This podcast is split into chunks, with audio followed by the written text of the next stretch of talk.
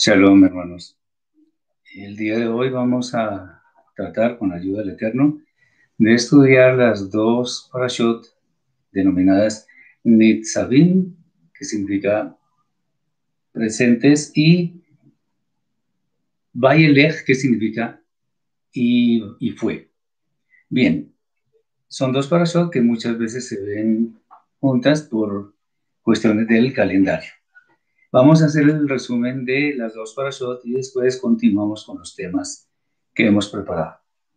De la parashá Nitzavim, ¿qué podemos decir? Que Moshe le dice al pueblo que están todos presentes, todos los, los de Israel, para entrar en el pacto del Eterno. Pero no solo los que están allí, sino también los que no están. El pueblo ha visto idolatría en las demás naciones para que ninguno vaya en pos de ellas. Pues, de ser así, la ira del Eterno se va a desatar sin ninguna duda, se apartará además del Eterno y, y enviará enfermedades. Por ello se preguntarán los pueblos, los demás pueblos, ¿por qué sucedió esto? ¿Por qué el Eterno hizo esto con su pueblo?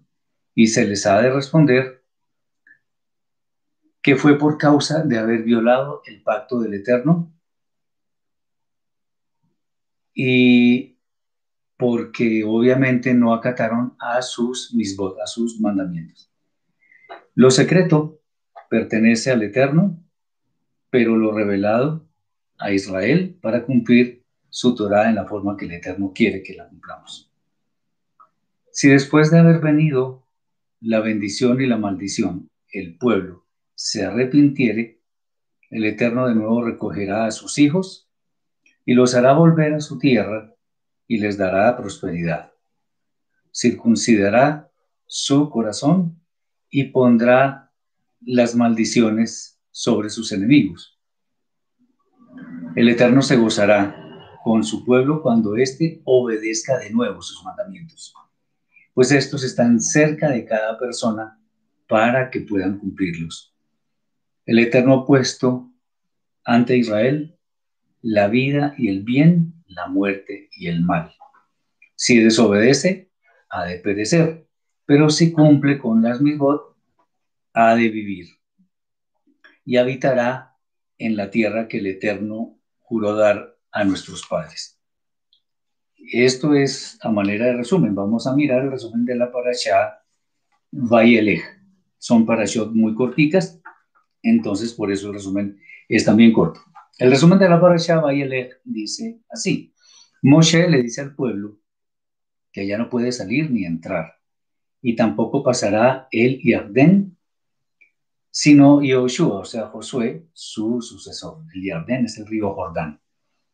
El Eterno entregará las ciudades en manos de Israel y se deberá hacer con ellas según su mandato. No deberá temer Israel a estas naciones estas ciudades. Tanto Yoshua como el pueblo deberán esforzarse y animarse para entrar, porque el Eterno no habría de abandonarlos. Moshe escribió la Torá y la dio a los hijos de Leví, a los levitas. Al fin de cada año séptimo, en la fiesta de Sukkot, se leerá el rollo de la Torá, y para ello todo el pueblo será congregado para oír y aprender. El Eterno le anuncia a Moshe que se acerca el día de su muerte. Debe llamar a Yehoshua para darle el cargo, para que él le siga le anunció que después de su muerte el pueblo se iba a corromper, invalidando, por supuesto, el pacto. Por lo que el Eterno, eh, o sea, ardería la ira del Eterno y lo abandonaría por haber ido tras dioses ajenos, lo que sucederá después de que se hayan saciado de la tierra, o sea, de los bienes que la tierra le ofrece.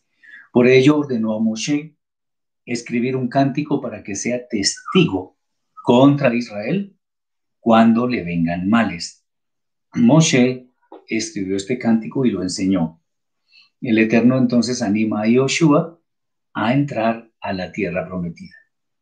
Después de escribir este rollo, Moshe dio la orden de ponerlo en el arca, en el Aarón Kodesh, como un testigo hace congregar entonces para esto a todos eh, los hombres importantes para poner por testigos contra ellos a los cielos y a la tierra. Él dice que el pueblo después de su muerte se corromperá enojando al Eterno. Muy bien, este es el, resumen de las dos para Shot. Entonces, vamos a, a comentar algunos asuntos que son importantes para tener en cuenta en nuestro camino de la fe.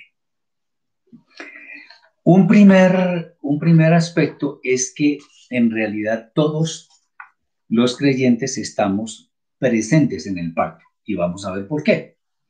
En el libro de Barim, Deuteronomio capítulo 29, versículos 10 al 15, está escrito, vosotros estáis todos hoy en presencia del Eterno vuestro Elohim las, los cabezas de vuestras tribus, vuestros ancianos y vuestros oficiales, todos varones de Israel.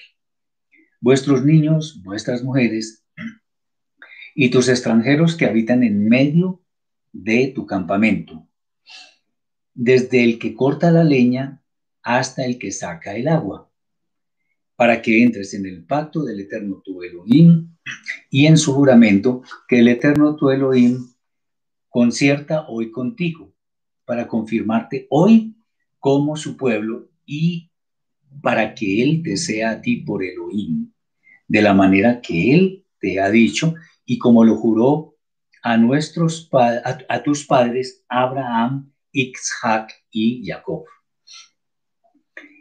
Y no aquí es donde viene lo importante. Y no solamente con vosotros hago yo este pacto y este juramento, sino con los que están aquí presentes hoy con nosotros delante del Eterno nuestro Elohim y con los que no están aquí hoy con nosotros. Bien, el, aquí hay unos, unos temas muy interesantes.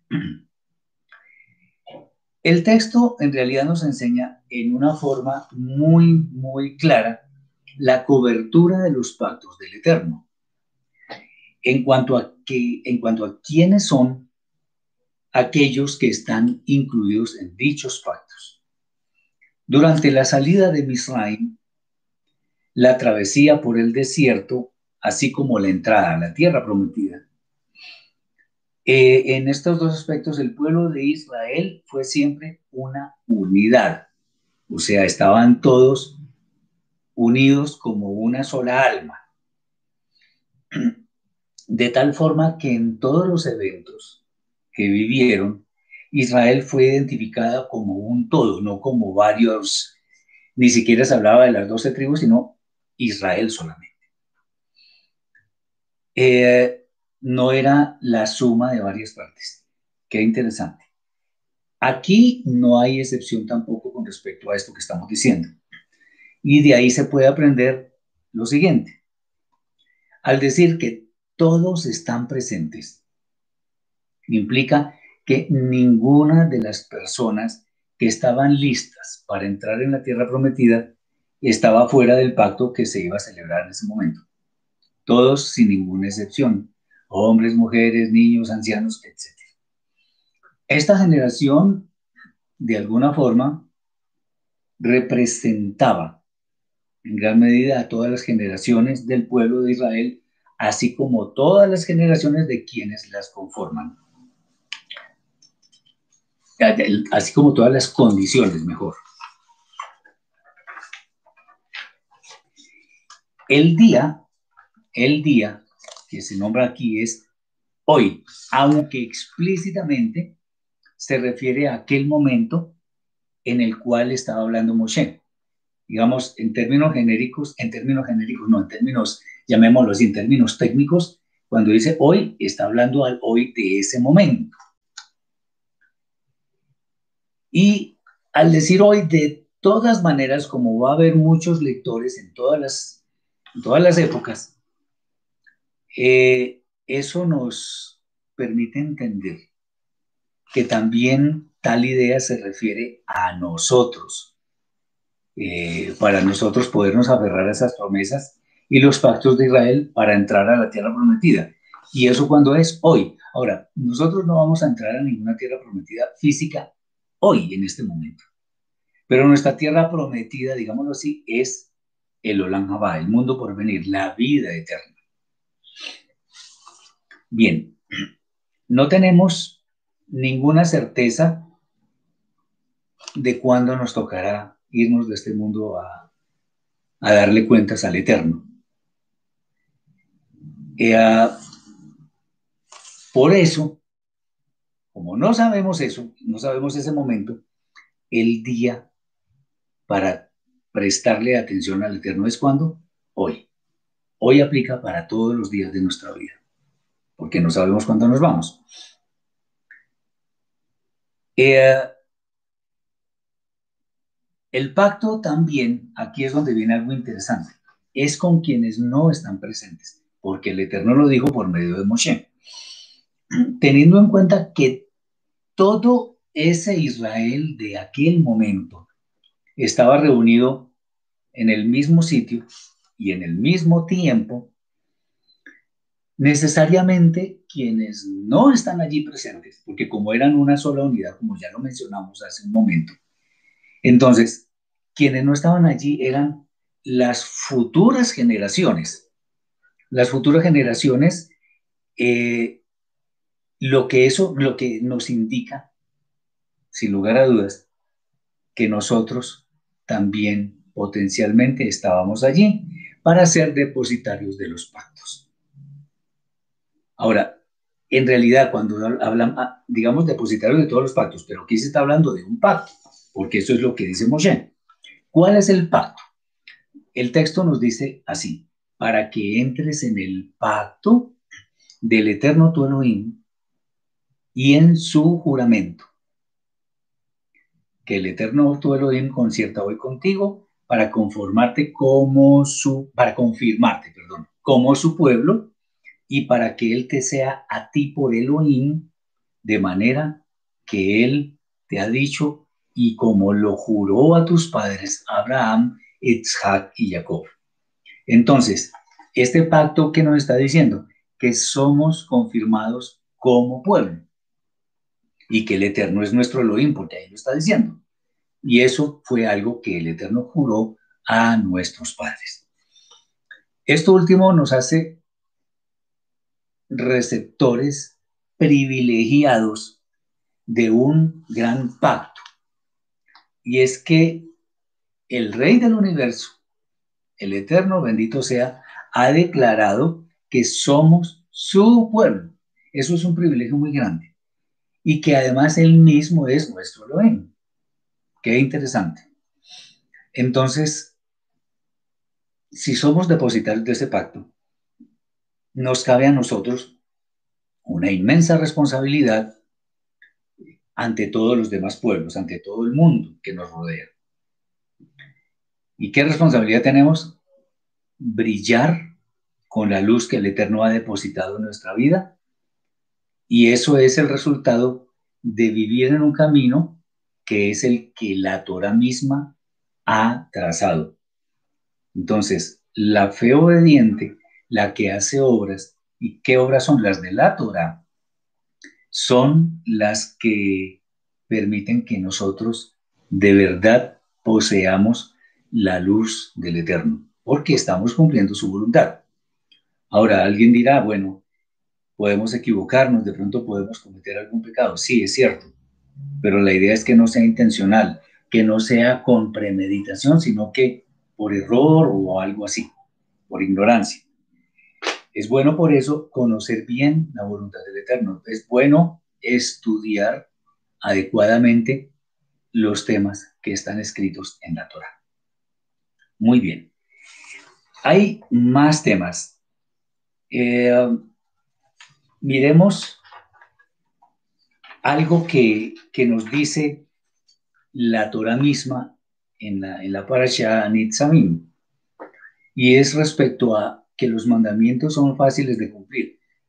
Eh, a mí me gusta tratar mucho este tema porque en muchas oportunidades nosotros podemos ver que hay ciertas misbot a las que se les ha puesto muchas condiciones, muchas, llamémoslo así, muchas arandelas, que aunque son de forma, muchos dicen que tenemos que cumplirlas. Bueno, entonces, vamos, vamos a ver exactamente a qué se refiere esto. En Devarim, capítulo 30, Deuteronomio 30, eh, versículos 11 al 14, está escrito porque este mandamiento que yo te ordeno hoy no es demasiado difícil para ti, ni está lejos. No está en el cielo para que digas, ¿quién subirá por nosotros al cielo? Y nos lo traerá y nos lo hará oír para que lo cumplamos. Ni está al otro lado del mar para que digas, ¿quién pasará por nosotros el mar? Para que nos lo traiga y nos lo haga oír para que lo cumplamos? Atención, aquí vienen las palabras interesantes. Porque muy cerca de ti está la palabra en tu boca y en tu corazón para que la cumplas. Muy bien. Aquí no hay mucha necesidad de hacer grandes exégesis, interpretaciones, digámoslo así, coloquialmente traídas de los caballos. No. Es muy interesante lo que dice acá porque es muy fácil de entender. De hecho, esta sentencia que nos dice que el, que es, el mandamiento es fácil, también es fácil de entender este mismo mandamiento. El Eterno es quien creó, diseñó, formó todo lo que existe, incluido por supuesto el hombre. Y por lo tanto, atención, Él conoce perfectamente el hombre qué es capaz de hacer qué es capaz de realizar, qué tareas le puede dejar y qué puede cumplir. Y al decir que el mandamiento no es demasiado difícil, nos está diciendo que cada uno de los mandamientos, cada mitzvah, cada ley, cada precepto, cada estatuto, no, no representa para nosotros una carga muy pesada para llevar. Por lo tanto, no tenemos ninguna disculpa para no obedecer. Por allá, vamos a ver si lo tengo citado o no. Por allá en el capítulo 1 de la primera carta a los Corintios, no, capítulo 1, en primera de Corintios mejor, capítulo 10, versículo 13, dice algo contundente y es que no nos ha venido ninguna prueba, o ahí en algunas traducciones lo llaman tentación o algo así. Pero no, nunca nos ha venido ninguna prueba que no podamos resistir, que no podamos cumplir. El Eterno nos dice allí que nos dará juntamente con la prueba la salida para que podamos soportar. ¿Qué significa eso? Que cualquier circunstancia que venga a nuestra vida es porque definitivamente la podemos eh, superar. El Eterno es el dueño del universo. Él es el diseñador de todo.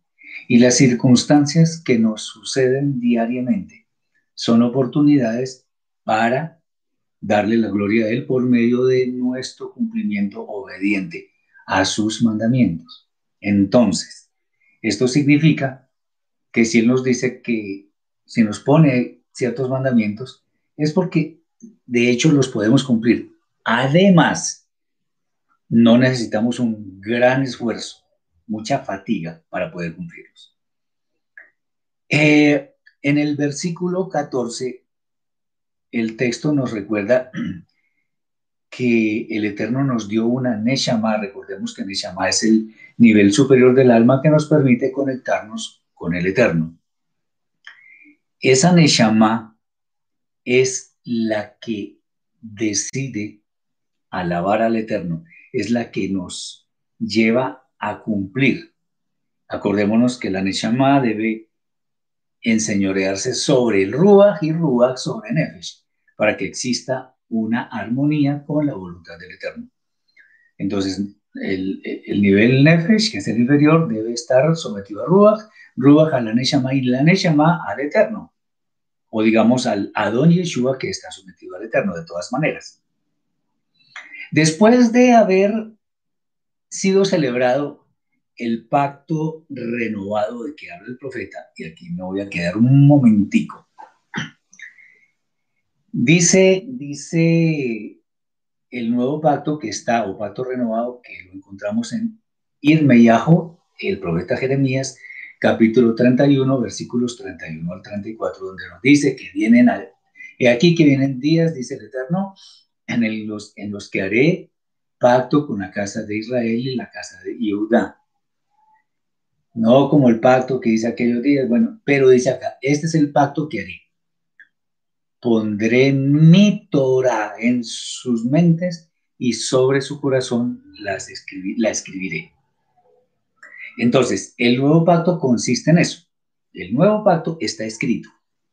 Ahí está, y lo repite el autor de la carta a los hebreos en el capítulo 8, versículos 8 al 12, y más adelante creo que en el capítulo 10, si no me equivoco. Eh, al haber sido escrita la Torah en nuestra mente y en nuestro corazón, en otras palabras, en nuestra Neshama y nuestro lugar, digámoslo así en esos términos, eh, ¿eso qué significa? Como todo eso que fue escrito está en lo más profundo de nuestro ser. El, cumplimiento de las misbot, de los mandamientos, se convierte en algo natural, es nuestra forma de vida. Vamos a poner un ejemplo. Cuando una persona aprende a manejar el carro, el vehículo, al principio está muy pendiente de hacer los cambios. Cuando estamos hablando de un carro mecánico, los automáticos son más fáciles.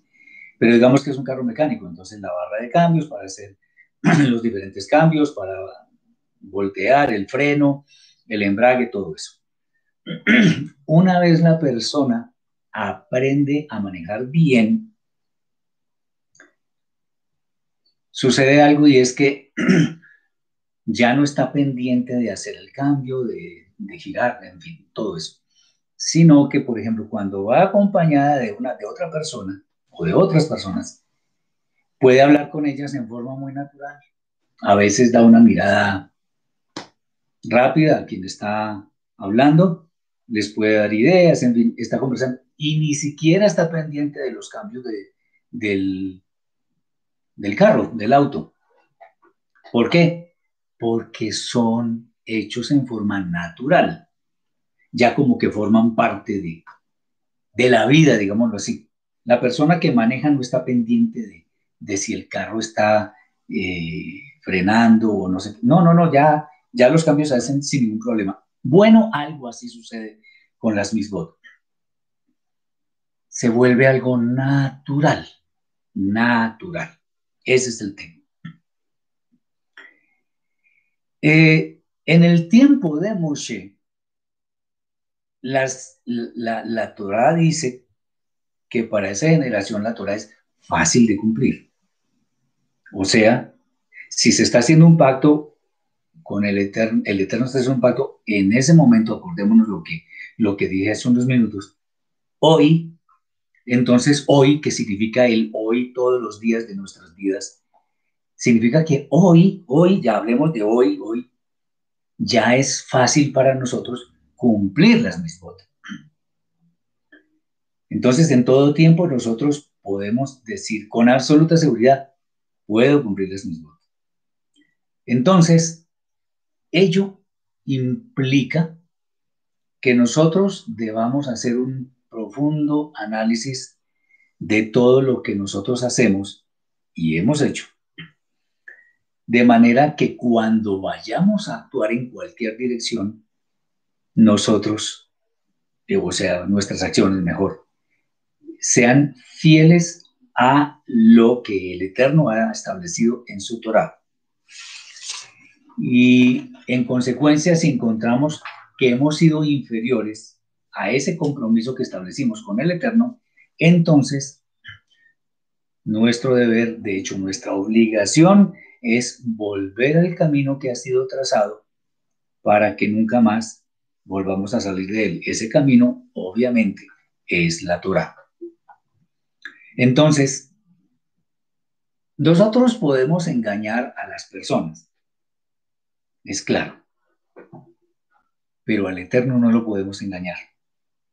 Nosotros podemos esgrimir alguna excusa para dejar de hacer algo con las personas, pero no con el Eterno, porque Él sabe de qué somos capaces. Él es nuestro diseñador y sabe qué podemos hacer y qué no podemos hacer. Entonces, en resumen, eh, ¿a qué estamos llamados nosotros? A cumplir la voluntad del Eterno expresada en su Torah, las misbot, eh, por amor y temor a Él. Por amor y temor al Eterno. Y por ello, el Eterno es muy dadivoso. Una vez nosotros observemos una vida llena de cumplimiento de las misbot, el Eterno tiene preparada para nosotros la vida eterna. Obviamente, como lo dije hace unas líneas, la idea es cumplir por amor y temor al Eterno, no porque Él nos va a dar una recompensa, que de todas maneras va a venir. Acordémonos que cuando nosotros hacemos un favor o actuamos de alguna manera, esperando una recompensa, eso que vamos a hacer ya pierde mucho su valor. Entonces, el llamado es a que nosotros actuemos siempre movidos por el amor y el temor al Eterno. Acordémonos que Yeshua decía, mas buscad primeramente el reino de Elohim y su justicia, y todas las demás cosas serán, añadidas. Y cuando hablamos de estar a puertas de la vida eterna, la vida eterna es un regalo que ni siquiera nos podemos imaginar, porque es demasiado grande, sublime y generosísimo. Muy bien. Eso es, ¿por qué? Porque el Eterno ha decidido que así sea. Él es fiel y la idea es que nosotros debemos corresponder esa fidelidad con nuestra obediencia.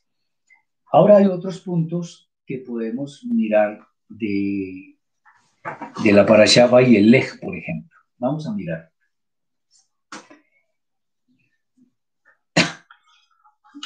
Hay un tema que tiene que ver con nuestras propias limitaciones y es que debemos nosotros ser suficientemente honestos para aceptar lo que son nuestras limitaciones.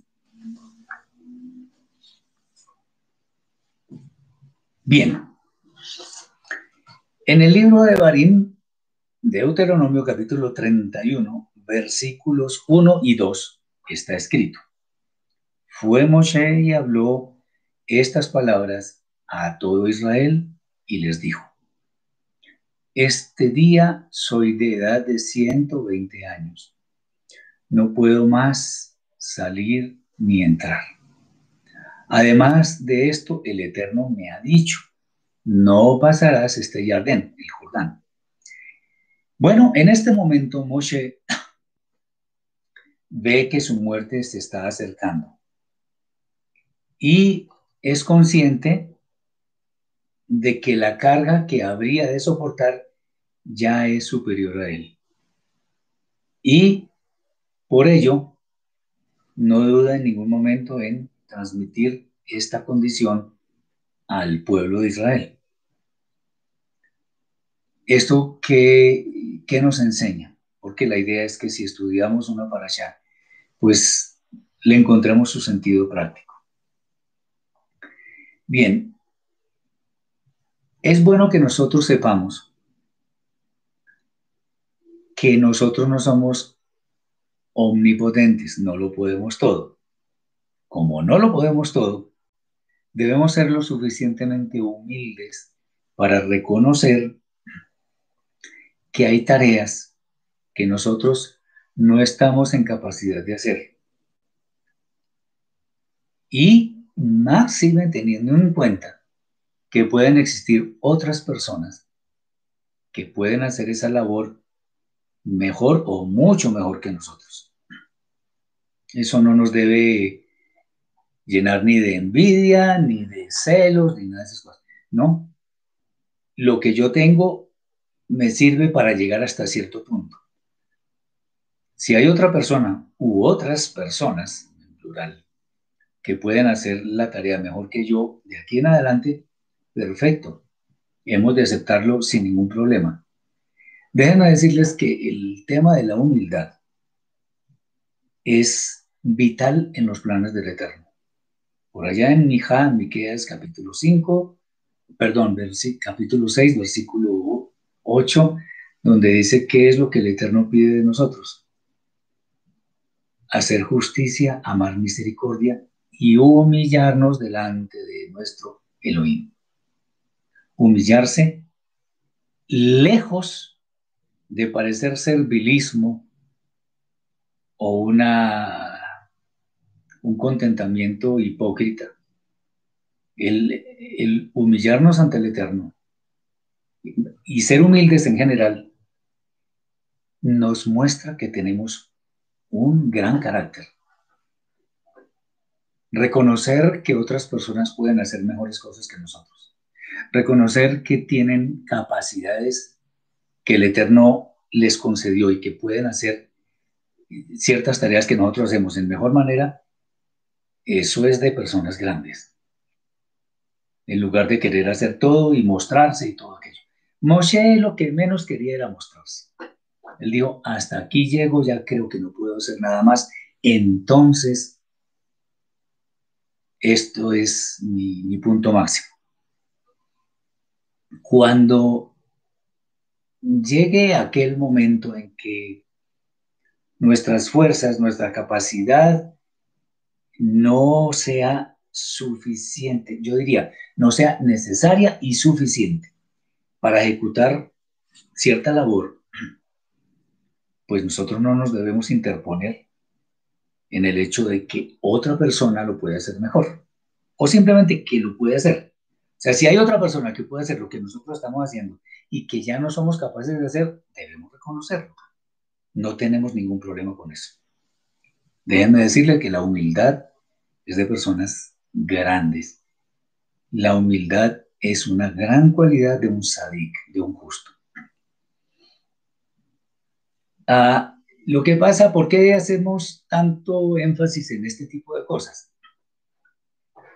Porque ciertamente hay personas que con frecuencia se aferran a lo que hacen, el caso típico en algunas empresas, cuando son empleados, se aferran a algunas labores creyendo de alguna forma que son los únicos que pueden hacerla bien, hacer la tarea bien, y que nadie más puede hacer eso de esa forma.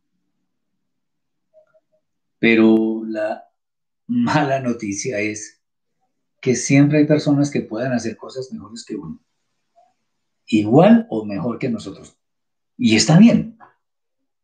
Eh, no me gusta ponerme de ejemplo, pero simplemente es algo que yo, que yo digo con alguna frecuencia a algunas personas. A mis hijas yo nunca les estoy pidiendo en, en sus estudios y en lo que vayan a hacer profesionalmente si el Eterno las tiene para eso. Nunca les pido que sean las mejores. No, de ninguna manera. Sino que den su máximo esfuerzo en lo que hacen, que sean suficientemente honestas, haciendo lo máximo. Si hay personas que lo hacen mejor, llegará el momento en que las reemplacen. Y si hay personas que no lo hacen tan bien, serán ellas quienes reemplacen. Pero no debe ser un asunto como para que nos, llamémoslo así, como para que nos trasnoche. No, es una realidad porque nosotros no somos, eh, como decía hace un rato, omnipotentes, no lo podemos hacer todo. Tenemos limitaciones y está bien, no hay ningún problema con eso. Entonces, aquí viene una, una realidad que también puede parecer muy dura, pero, la, pero, pero sin duda eso es así. Y es que en este mundo, atención a lo que voy a decir, ninguno de nosotros, ninguno es indispensable. Si nosotros somos empleados en alguna empresa, en alguna institución, sucede con gran frecuencia que si existe, o sea, que si a uno de los empleados se le conceden vacaciones o alguna licencia no remunerada o cosas de ese estilo, la empresa no se va a acabar, la empresa no para su operación mm, por, por el hecho de que esta persona ya no está definitivamente o en forma temporal. No para. Siempre existe un plan en el cual los jefes eh, respectivos ya saben con quién van a reemplazar a la persona que va a faltar durante un tiempo. Y obviamente la empresa sigue funcionando sin ningún problema, sin ninguna limitación. Entonces, no somos indispensables. Alguno dirá, bueno, y en la familia, y que, yo soy el padre o la madre o no sé qué. Pues digamos que los padres son eje fundamental de la familia. Pero el Eterno es el que decide en qué momento los llama, nos llama a cuentas. Por eso es que debemos, en el buen sentido de la palabra, debemos inundar a nuestros hijos con el conocimiento de la Torah, con, el con, con las buenas maneras. Enseñarlos, mejor dicho, en pocas palabras, a ser buenas personas, confiables, honestas, bondadosas, etcétera, etcétera. De ahí que cuando tengan que tomar buenas eh, decisiones importantes, las tomen sin ningún problema. Y quiere el Eterno que mejor que nosotros. Nadie tiene su vida comprada. Entonces podemos faltar en cualquier momento que sí, que llegará un momento en que hay tristeza y todo aquello, luto, claro, así es. Pero la famosa frase, la vida sigue. Como veíamos por allá en el libro de Coelet, Eclesiastes, una persona que muere, pues de pronto es recordada por algún tiempo, pero su memoria se pierde en algún momento. ¿Es eso malo? No, es la ley de la vida. Entendamos eso. Entonces, esto que voy a decir es como una consecuencia de esto que estamos comentando y es, en cada momento, preocupémonos por hacer las cosas bien hechas, con nuestra mejor capacidad, la que tengamos. Y el Eterno se encargará de lo demás. Eh, entonces, eh, bueno, algo, algo que, es bueno resaltar sobre esto, que haya personas que puedan hacer eh, actividades más que nosotros. No significa que nosotros no seamos buenos, sino que cada uno tiene un diseño especial del Eterno al cual él le otorgó ciertas capacidades, ciertos beneficios, cierto potencial.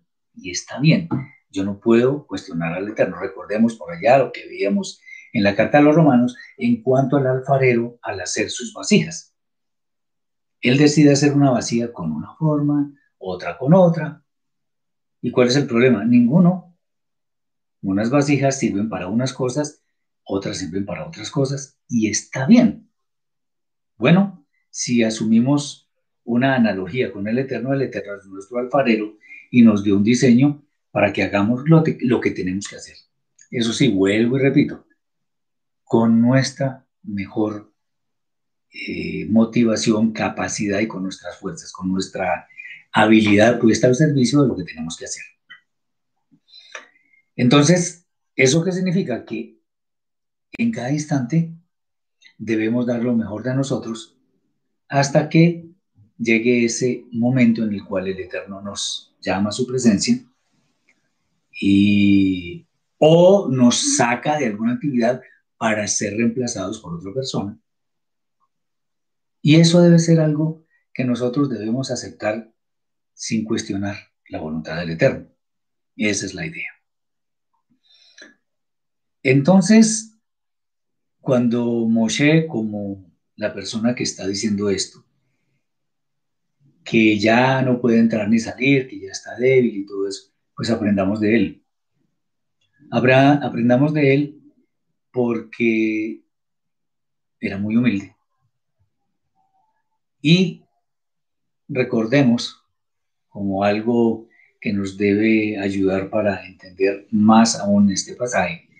Cuando él estuvo en la realeza, en el palacio del faraón, porque él comenzó sus primeros años en, la, en, el palacio del faraón, él no estimó eso, sino que prefirió pasar ciertas dificultades con su pueblo, porque él tenía claro a quién debía servir. Entonces, lo material pasa, pero lo espiritual queda. Una persona normalmente recordada por lo buena o mala persona que era, no tanto por lo que tenía, porque muchas personas pueden tener mucho más y ya está bien. Entonces, tengamos esto muy en cuenta porque nos ayuda a entender que la humildad es algo bueno delante del Eterno. Muy bien. Vamos a otro, a otro tema que nos permite eh, comprender aún más los temas de estas parashot. Bien, aquí hay un tema que es el, lo que llamo yo el problema de la abundancia. Vamos a ver a qué me refiero. En Devarim, Deuteronomio capítulo 31, versículo 20, está escrito, porque yo les introduciré en la tierra que juré a sus padres, la cual fluye leche y miel, y comerán y se saciarán y engordarán, y se volverán a dioses ajenos y les servirán. Y me enojarán e invalidarán mi pacto. Bueno, aquí el Eterno está diciendo claramente que el pueblo de Israel, como él lo prometió, va a ser introducido en la tierra.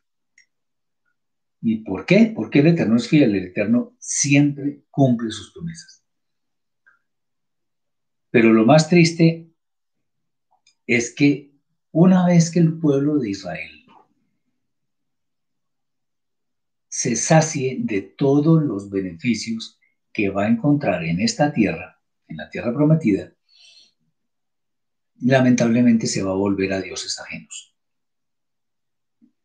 Entonces nos preguntamos, ¿Existe alguna razón válida para que Israel cambie de una forma tan, tan fuerte? Uno podría creer que eso es típico solamente de los gentiles.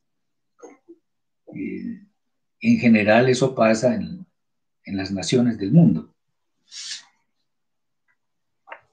Pero lo más triste del asunto es que pasa en gran manera en el pueblo de Israel.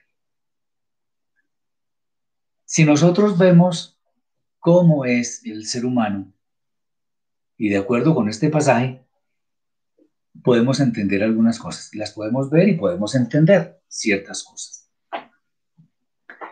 Una primera es que la búsqueda incesante de la satisfacción de las necesidades inmediatas se ha convertido en una gran prioridad en muchísimas personas. Ustedes se darán cuenta que eh, mucha gente dice, bueno, yo para eso trabajo. Entonces es para colmarse de, bienes pasajeros, en fin. El asunto es que muchas personas buscan la satisfacción material, eh, lo cual lleva a que si se ha logrado esa satisfacción material, eh, se olvida que, lo material pasa y que algún, eh, algún día dejará de existir. Y lamentablemente esto va en detrimento del tema espiritual. Eso es una, una primera reflexión. Otra es que las personas, esta sí es terrible y me parece muy, muy desagradable en últimas, que las personas muy frecuentemente tienden a desconocer, a olvidar a quienes han sido sus benefactores. O sea, son desagradecidas o somos todos desagradecidos en alguna forma. Esto que, trata este tema es, es muy serio porque todo lo que tenemos, todo, absolutamente todo, todos los bienes materiales que tenemos son obra del Eterno. Y como son obras del Eterno, nos estamos olvidando directamente de Él. Entonces, Él nos ha dado todo sin que merezcamos absolutamente nada de eso. Él ha sido suficientemente misericordioso en todo tiempo para darnos tantas cosas muchas veces que más que necesarios son bienes suntuarios que deberíamos disfrutar en la forma adecuada. Esto es muy grave porque eh, estamos olvidando que todo es de él. Acordémonos que el profeta Haggai, el que llaman Ageo, dice, eh, mía es la plata y mío es el oro, dice el Eterno de los ejércitos. Del Eterno es todo. Eh, es bueno contrastar esto con el hecho de que agradecer, lo cual dice eh, Rav Shaul en la carta a los tesalonicenses, la primera, no me acuerdo exactamente en qué, en qué capítulo, el caso es que él nos dice que demos gracias por todo porque eso es bueno y agradable delante del Eterno.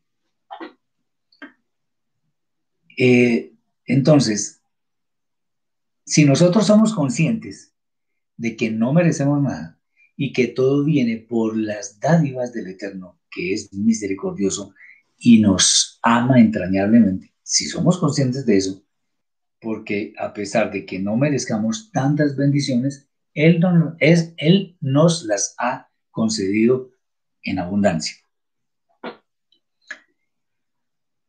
También otra reflexión es que todo cuanto nos ha sido concedido por el Eterno no es caprichoso. Todo tiene una razón de ser. Obviamente, el Eterno, sin lugar a dudas, quiere nuestro bienestar, y ojalá en todas las áreas. Pero la prosperidad que el Eterno nos concede es para que sepamos, para que tengamos claro en nuestra alma, que el Eterno es el dador de todo. Solo hay un dador de todo. Por eso, eh, es bueno que nosotros tratemos de parecernos más al Eterno. ¿Cómo? Dando que seamos dadivosos con el que tiene necesidad, que a veces a la esposa o al esposo, en el caso que sea, a los hijos, les demos algo de pronto inesperado, porque estamos complacidos con lo que ellos hacen, porque los amamos simplemente. Entonces quiero darte esto. Muy bien. Pero en, últimas, Él es el, el Eterno es el que nos da todo. Y como Él tiene una naturaleza dadivosa, nosotros también. No que votemos todo y que ya empecemos a malgastar, no, que demos en una forma generosa y también a quienes lo necesitan. Disfrutar algo que el Eterno nos da para ufanarnos de eso. O como lo digo yo, disfrutar algo para engordar. Pues hace que no seamos muy diferentes a los animales. De hecho, ellos, los animales, tienen justificación porque actúan básicamente por instinto. Como yo he dicho anteriormente, pues, si nosotros, si nuestro ser está guiado por los deseos del Nefesh o del Ruach, vamos a tener problemas porque seguramente se puede desbordar algún tipo de placer carnal. Entonces, los animales tienen justificación porque actúan por instinto, nosotros no. Aunque dicho sea de paso, hay muchas personas que parece que actuaran como animales porque son puros instintos. Cuando solo solamente vemos en un bien material, cuando vemos en un bien material, solamente disfrutar de él porque sí, de alguna forma estamos mostrando que no tenemos una buena relación con el Eterno, porque todo lo que Él nos da es para que lo disfrutemos de la forma adecuada, no para que nos ufanemos ante los demás, no para que digamos que somos meritorios. No, no somos meritorios, nadie. Eh, entonces, eso significa que nuestra conexión con el santo de los santos, el eterno, pues no es buena o es muy pobre. ¿Por qué? Porque nuestra Neshama la estamos matando de hambre. Estamos alimentando nuestro Nefesh y nuestro Ruach y la Neshama, que es la más importante, ¿qué pasa con ella? Entonces, todo bienes materiales y lo espiritual, ¿dónde está? Ese es el tema. Entonces, es motivo de gozo, indudablemente, que recibamos bendiciones materiales o de cualquier otro tipo. Pero es importante que elevemos a un grado alto de santidad todo lo que nos es otorgado, cediendo el honor de todo al Eterno. Él es el único que merece nuestro honor, nuestra, nuestro reconocimiento, nuestra admiración y nuestro agradecimiento. Entonces,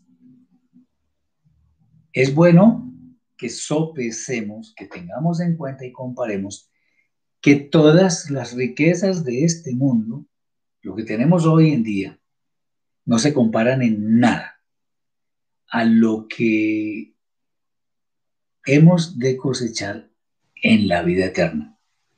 Puede ser lo más grande que se quieran imaginar, pero nada de eso es comparable con lo que ha de venir en la eternidad. Por lo tanto, lo importante es que disfrutemos de todo en una forma moderada. Está bien, tenemos que, la idea es que seamos felices, pero no que esa felicidad se convierta en otro tipo de cosas, no. En una felicidad que le agradece al Eterno, que disfruta adecuadamente las cosas, aunque sean muchísimas, no importa, porque personas, veamos que por ejemplo Abraham, Isaac Jacob fueron tipos muy, pero muy prósperos materialmente pero también espiritualmente. Ellos siempre tuvieron en cuenta al Eterno, bendito sea, en el tema de que Él les dio todo. Lo mismo el rey Shlomo, lo mismo el rey David y muchos otros grandes hombres que pues no, no, alcanzaríamos a mencionar ahora. Es bueno que en cualquier situación, como lo dice la carta a los filipenses, independientemente de que tengamos mucho o tengamos poco, seamos agradecidos nosotros, de hecho, independientemente de que, aunque sea en forma aparente, no tengamos muchos bienes materiales, en realidad hemos sido bendecidos muy abundantemente. Por ello debemos dar gracias al Eterno, porque Él es nuestro soporte, nuestro amparo, nuestra fortaleza. Ah, se pueden hablar muchas más cosas pero por ahora vamos a dejar acá. Sin embargo, si quisiera dar algunas como algunos consejos que nos pueden servir para nuestra vida diaria. Sacados de, obviamente, del estudio de estas dos parashot. Nuestra vida no es, la vida en esta edad presente no es ilimitada. Algún día tendremos que irnos. Entonces, como algún día tendremos que dar cuentas al Eterno, debemos tener en cuenta varias cosas. Lo primero es que ningún disfrute material vale la pena que sea desmedido, porque nos van a tomar cuentas. Y además porque el Eterno fue el que nos dio todo. Pero también como nos van a tomar cuentas, es bueno que nosotros sepamos que por ello en esta edad presente también debemos ser humildes. ¿Y qué es la humildad? Porque alguno preguntará, bueno, ¿cuál es la definición de humildad? Humildad es no tener una mayor opinión de nosotros mismos de la que realmente debemos tener. Entonces, no nos ufanemos de aquello que no tenemos o que no somos. Seamos humildes. Humildad no es servilismo, humildad es una característica de un sadik de un justo. De manera que es bueno que nosotros, de esta forma, obedeciendo lo que dice el profeta, que hagamos justicia, amemos misericordia y humillémonos delante del Eterno, eso hará que nosotros conquistemos la vida eterna. Independientemente de que tengamos mucho o poco, agradezcámosle al Eterno. Tenemos suficientes cosas para agradecer. Y uno dice, bueno, ¿por qué, eh, ¿por qué, por qué cosas debemos agradecer? Uy, voy a darles algunas ideas. Por la vida que nos dio, por nuestra familia, por haber enviado a Yeshua a expiar los pecados intencionales, por habernos dado un techo, por habernos dado el abrigo, por habernos dado educación, por darnos la comida diaria por permitirnos respirar el aire puro, por darnos salud. Y alguno dirá, bueno, eso parece muy, eh, como muy romántico. No, no es romántico. Exactamente por respirar, por supuesto. Entonces, por todo, por todo. Y bueno, y si nuestro agradecimiento todos los días por lo mismo, buenísimo, porque estamos reconociendo que todo es de Él, no que Él nos lo dio del eterno. Él nos lo dio un día y el otro día ya, ya no más. No todos los días nos da. Dice Roger que también por los problemas. En cierta forma, porque acordémonos, como lo hemos dicho varias veces, los problemas en realidad son oportunidades. ¿Para qué? Para mejorar, para ser mejores personas. Ser agradecidos es de justos, de, de sadikim. Ser agradecidos es de personas buenas. Agradezcamos. Reconozcamos que no necesariamente somos los mejores en todo. Hay personas que hacen cosas mejor que nosotros y eso está bien. El Eterno es bueno y para siempre es su misericordia. Como dice en el libro de Hija, en el libro de Lamentaciones, por las misericordias del Eterno no hemos sido consumidos por causa de sus misericordias, que son nuevas cada mañana, se renuevan cada mañana, y grande es su fidelidad. Entonces, el Eterno es grande, es bueno, es poderoso, nos bendice todos los días. Tengamos en cuenta esto y nos va a ir bien. Espero que esto haya sido de bendición para sus vidas. Esperamos mañana terminar con la carta a los romanos a la una de la tarde, si el Eterno lo permite, y seguiremos eh, con lo pertinente en otros días de Shabbat. Muchas bendiciones para todos. Les deseo un día muy bendecido eh, de Shabbat y que el Eterno tenga misericordia de ustedes, de sus familias, les proteja sus cuerpos y sus almas. Shabbat Shalom.